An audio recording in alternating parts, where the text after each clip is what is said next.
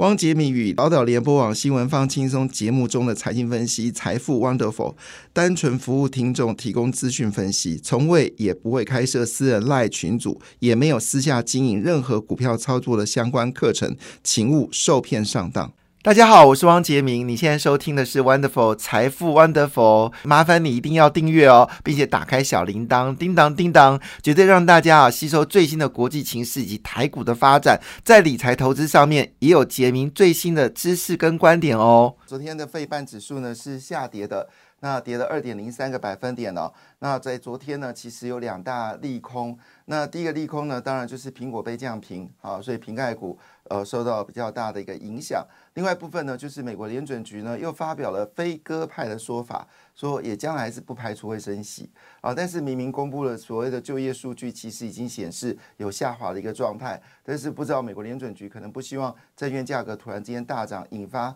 这种所谓的呃假设性的通膨，所以它就降温了。那这两个消息呢，使得昨天道琼斯股市呢，道琼斯跌了两百八十四点八五点，跌了零点七六个百分点；标准五百指数呢，跌了三十八点零二点。跌了零点八个百分点，纳斯达克呢则是跌了一百三十一百七十三点，跌了一点一八个百分点啊，非半指数跌掉二点零三个百分点。受到美国股市呃下跌的影响呢，昨天全球股市啊基本上都是跌多涨少，其中比较惊悚的部分呢。是来自于南韩哦，南韩昨天一口气大跌了二点三四个百分点，德国也下跌了一点三八个百分点，其中法国股市呢是下跌了一点五八个百分点哦，都受到了美国这一波来自于就是呃美国这次来自于就是我们说的这个利率的变化，还有包括了突然之间发生的美中科技战又再次的引爆，还有包括红海事件哦，就是整个红海现在的这个伊朗已经加入战局。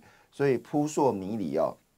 加上最近呢，俄罗斯对乌克兰呢又启动了大规模的轰炸，所以一过年呢，确实有点不平静，股市震荡的比较剧烈。但是呢，本土的分析师都认为说，这一周呢先休息哈，因为要酝酿选前的行情，选前拉高对执政党有利啊，所以八大行库估计在下一周呢会有大幅的买进，所以这一周呢是先跌。呃，先蹲后跳，确实在昨天台股大跌的过程当中，八大行库都有进场做买进股票的动作。其实这也你说硬跟选举扯上关系，我也我我也不好说哈。但回来一件事情，八大行库在过去一段操作的状况，都是形成就是外资卖的话呢，他就买；外资买的话呢，他就卖。哈，用这样的操作呢，我们看到基本上还蛮准的哈，因为外资很容易买，是买在高点。卖很容易卖在低点哦。那对于呃这些八大行库来说，跟着外资对坐，其实基本上在去年可以看出来，我们劳动基金的报酬率呢是高达了呃报呃呃获利呢是高达了超过七千亿元哦，就是跟外资对坐的关系哦，赚了很多钱。所以昨天呃在八大行库是进场买进哦。当然你要看负面消息是很多的。但看正面消息呢，其实也不少。好，那我还是报一下，台积电昨天是跌一点三四个百分点，联电是跌了二点九个百分点，而日月光则是大跌五点二九个百分点，两天累计下来跌幅呢已经接近了九个百分点哦，跌势非常的惊人。好，另外一部分呢，就是来自于美国个股部分呢，看放眼过去其实也还好啦，大概跌幅最多的就是。博通吧，二点四七个百分点，其他跌幅呢都在二点四七个百分点以下。其中美光呢只跌了零点一个百分点，因为记忆体传出好消息，本季好记忆体的价格全面大涨十五个百分点。而南亚科也公布上季的财报，获利也是有明显的一个增长啊。所以在这个消息并没有帮上南韩，南韩昨天股票则是大跌哈。那当然，我们像说涨多之后做修正，也是一个合理的假设了哈。好，我们来看一下，在整个呃各大呃报标普五百的板块里面呢，跌幅最多的部分是在房地产，跌了二点三五个百分点，涨最多是能源股，好涨了一点五二个百分点哦。那我们当然这最近下跌的主正央是苹果，那苹果跌很多吗？也还好啦，苹果只跌了零点七五个百分点。这是我们今昨天当然因为昨天股市下跌，所以我昨天的说法是比较保守的，但现在说法呢可能就要非常乐观了哈。这是来自一个叫威多布许的分析师，他叫做以佛斯，他说呢，科技云端云集的纳斯达克指数在乐观的情况下呢，会从目前的一万四千五百九十二点呢，攻向攻向两万点，好，攻向两万点。意思说呢，在今年他认为啊，纳斯达克指数呢，应该还会再大涨三十五个百分点。那为什么呢？因为他说，二零二四年是 AI 年哦，那会有更多公司加入到 AI 的产业，获利会非常惊人。那其中呢，当然指标股就是大家都知道的苹果、Amazon，还有这个 NVIDIA，还有 Meta，好，这是整个巨波公司呢，他们在 AI 领域的投资金额会超过数十亿美元。那这些投资金额当然就会使得做 AI 产业的变成是一个获利者。所以最近呢，呃，最红的叫做科技七雄指数嘛，就是指的是美国的，以前是呃这个呃。F 四啊，F 五哈，就五只股票，现在已经到了呃七只股票，叫做科技七雄。那这个科技七雄呢，是由这个一家知名的半导呃这个分析师叫做 Min Minerva Analysis 创办人布鲁克斯所设计出来的哈，就是我们说的所谓的科技七雄。他认为这科技七雄呢，会代表美国股市呢，会有这个呃纳斯达克呢，会有比较好的表现。那如果你认为这个是一个事实的话呢？好，那今天在这个我看一下哈，今天是在呃这个《工商时报》的 B 二版呢，特别有呃秀出几档这个 ETF 哦跟 ETN 哦，提供大家做参考。那表现最好的是元大 IC 设计 N，好，在二零二三年的报酬率是九十四点八五个百分点。第二名是元大 IC 设计台湾 N。所谓的 N 是说它有时间性的，它不会永续发展，就是到一个时间点的时候，它就会结束，所以它是有时间的。那当然有时间性的，它比较接近到呃市场合理的价格，就是根据净值价格比较接近，所以它比较充分反映好真正股票的价格。那所以第一名跟第二名都是这个 ETN 是第一名、第二名。那第一名就我刚才讲就是。零二零零三四元大 IC 设计 N 去年报酬率九十四点八五，第二名是零二零零三一的统一 IC 设计台湾 N 报酬率是八十一点一一，那第三名非常特别是 ESG 的概念股，哎，这个非常特别哦，是零二零二零零二二九的元大 ESG 高股息 N，好，去年是七十四点零七个百分点，不过我觉得我应该挑半导体来念哈，就是元大 IC 设计 N 统一。IC 设计台湾 N，还有这个富邦行动通讯 N，好，以及中信关键半导体，好，这是目前看到了，就是整个 ETF，还有 ETN，好，表现非常好的一个的的的的的 ETF，所以大家可以在股票市场做买进的动作。那这个当然我们就要验证啊，你真的 AI 可以让纳斯达克指数冲向两万点吗？这是一个非常惊人的数字啊。那就在当下呢，技嘉的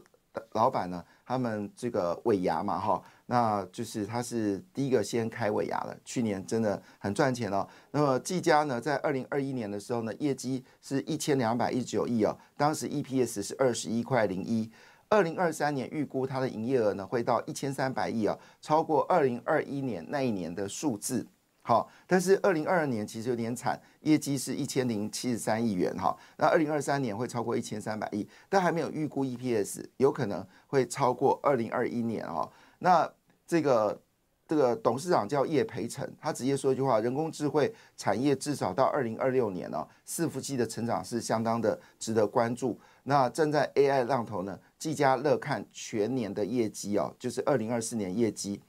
那他特别提一件事情，说主要原因是因为辉达还在不断出新的晶片，那有新的晶片呢，就有新的伺服器的需求，而越来晶片越强劲，它的新的需求越多。那其实也不是只有呃技嘉非常的开心这件事情，其实还包括软体资讯公司，就是著名的麦达特。好，麦达特在去年股价呢也是表现的非常好。那他也特别提到一件事，二零二四年看好的就是 AI 应用及云端三大云端厂呢都会推出相关的 AI 商用化的产品，预期呢 AI 将推升云端服务，而且推动云端的业务稳定增长。好，他说二零二四年 IT 智能化最佳伙伴的状况之下，麦达特的业绩呢还会持续的一个走高哦，所以就是整个 AI 呢当然是今年的主轴。好，另外部分呢，华硕，好，我们知道现在 AI 呢已经衍生到所谓的 AI PC 跟 AI 手机哦。那当然就是华硕去年这两过去两年其实蛮闷的嘛，跟宏基一样都蛮闷的。